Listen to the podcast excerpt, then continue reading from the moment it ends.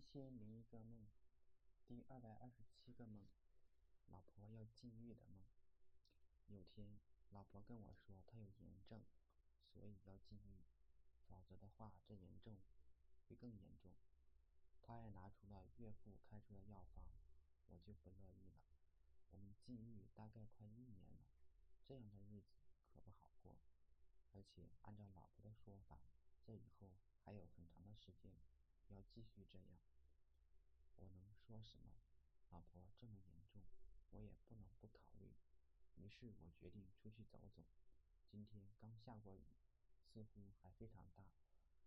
我发现老爸不知什么时候已经插红薯秧了，地里边一垄垄的红薯苗生长着绿色的小叶，而最早种的红薯几乎已经被剪光了，看起来惨不忍睹。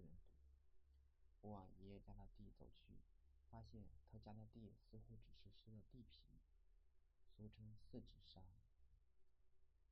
所以他用水桶打水来种红薯，但是还有一小节没有种，水却用完了。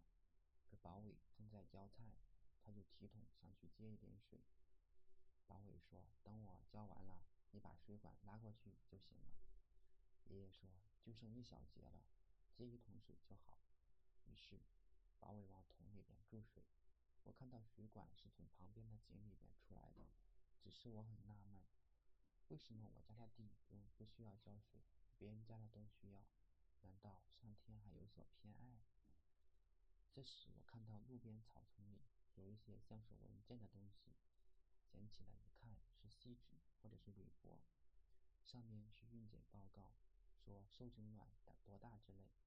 最前是一个婚检报告，证明这女人婚前是处女，还有一张草纸，大概是这女人的婚前日记，表示女人的家世清白，经历简单。